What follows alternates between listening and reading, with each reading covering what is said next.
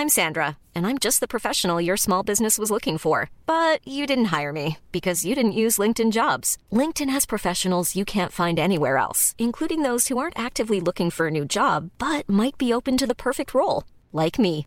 In a given month, over 70% of LinkedIn users don't visit other leading job sites. So if you're not looking on LinkedIn, you'll miss out on great candidates like Sandra. Start hiring professionals like a professional. Post your free job on linkedin.com/people today. Heraldo Podcast, un lugar para tus oídos. 17 de noviembre de 1957, Plainfield, Wisconsin. Cuando los policías cruzaron el umbral de la puerta en la que colgaba una corona fúnebre, sabían que algo tétrico se escondía en aquella casa. En el interior reinaba la penumbra, la suciedad y un olor putrefacto. Las luces de las lámparas comenzaron a encontrar montones de basura, utensilios de cocina sucios y ropa vieja en el suelo. Pero de repente, una escena nauseabunda dejó a todos helados. Era el cuerpo de Bernice Warden, que colgaba con los pies arriba, desnudo y decapitado. Su torso abierto desde el pecho hasta la cadera fue una imagen que consiguió que algunos de los agentes salieran corriendo de la granja para vomitar o llorar, mientras Ed Gain, el carnicero de Plainfield, los esperaba en la estación de policía con una leve sonrisa en el rostro. Diablos, segunda temporada. Asesinos que marcaron historia. Una producción de Heraldo Podcast.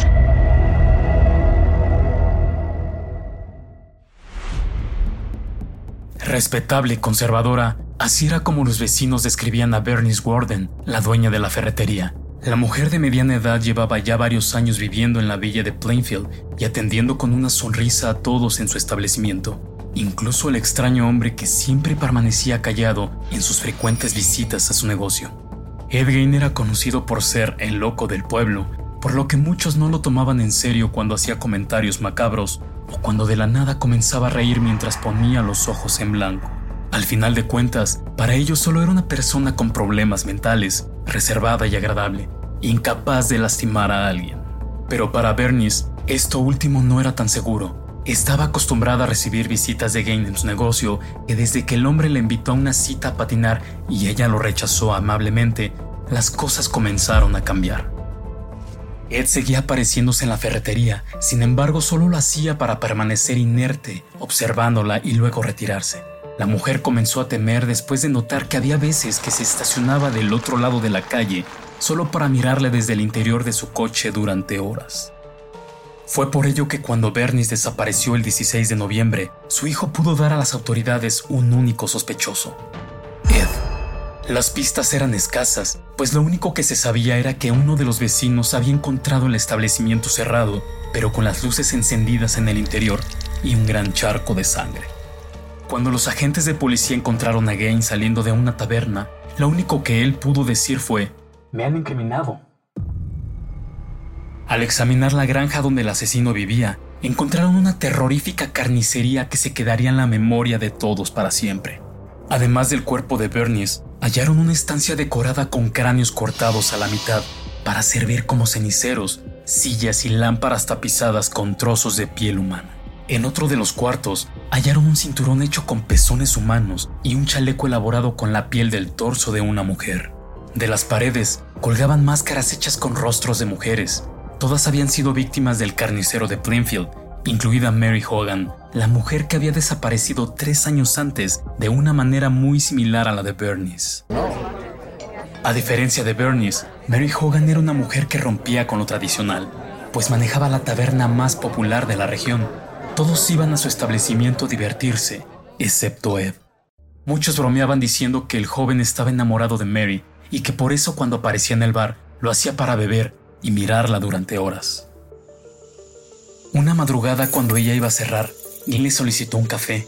Esa fue la sentencia de muerte de la mujer, pues en cuanto entraron, él le disparó con un revólver calibre 32. Al día siguiente, los clientes solo encontraron un charco de sangre, pero ni rastro de Mary.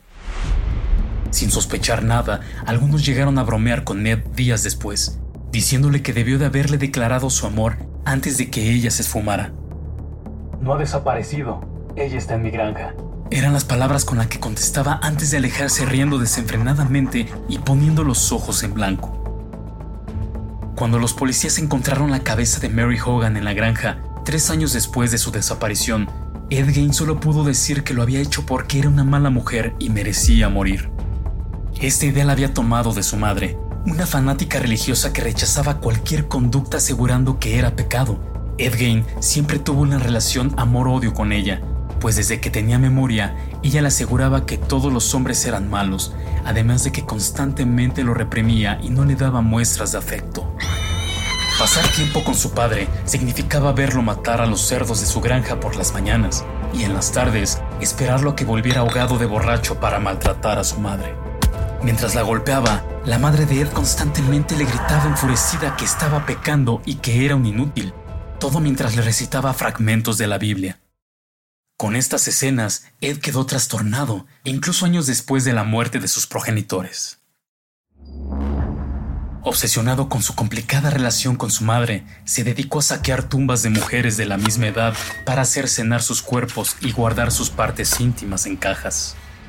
La granja donde guardaba todos estos recuerdos de mujeres como si fueran trofeos era un verdadero basurero. Nadie se explicaba cómo es que Ed pudo vivir tantos años en condiciones inhumanas. Las ventanas habían sido cubiertas con tablas de madera para que la luz no pasara jamás y las esquinas de la casa estaban cubiertas con excremento humano. Lo único que permanecía intacto y pulcro era la habitación de su madre, Augusta. Después de ser detenido, automáticamente se le adjudicaron más de 50 víctimas, que equivalían todas las desapariciones de los últimos 10 años. Sin embargo, los únicos asesinatos que se le pudieron comprobar fueron los de Bernice y Mary. Pasó toda su vida en prisión, completamente loco. Diablos, segunda temporada. Asesinos que marcaron historia. Una producción de Heraldo Podcast. Síguenos en Instagram y TikTok como Heraldo Podcast. Algunas de las acciones y de los nombres de los personajes no son reales y fueron puestos como ficción para la narración de la historia.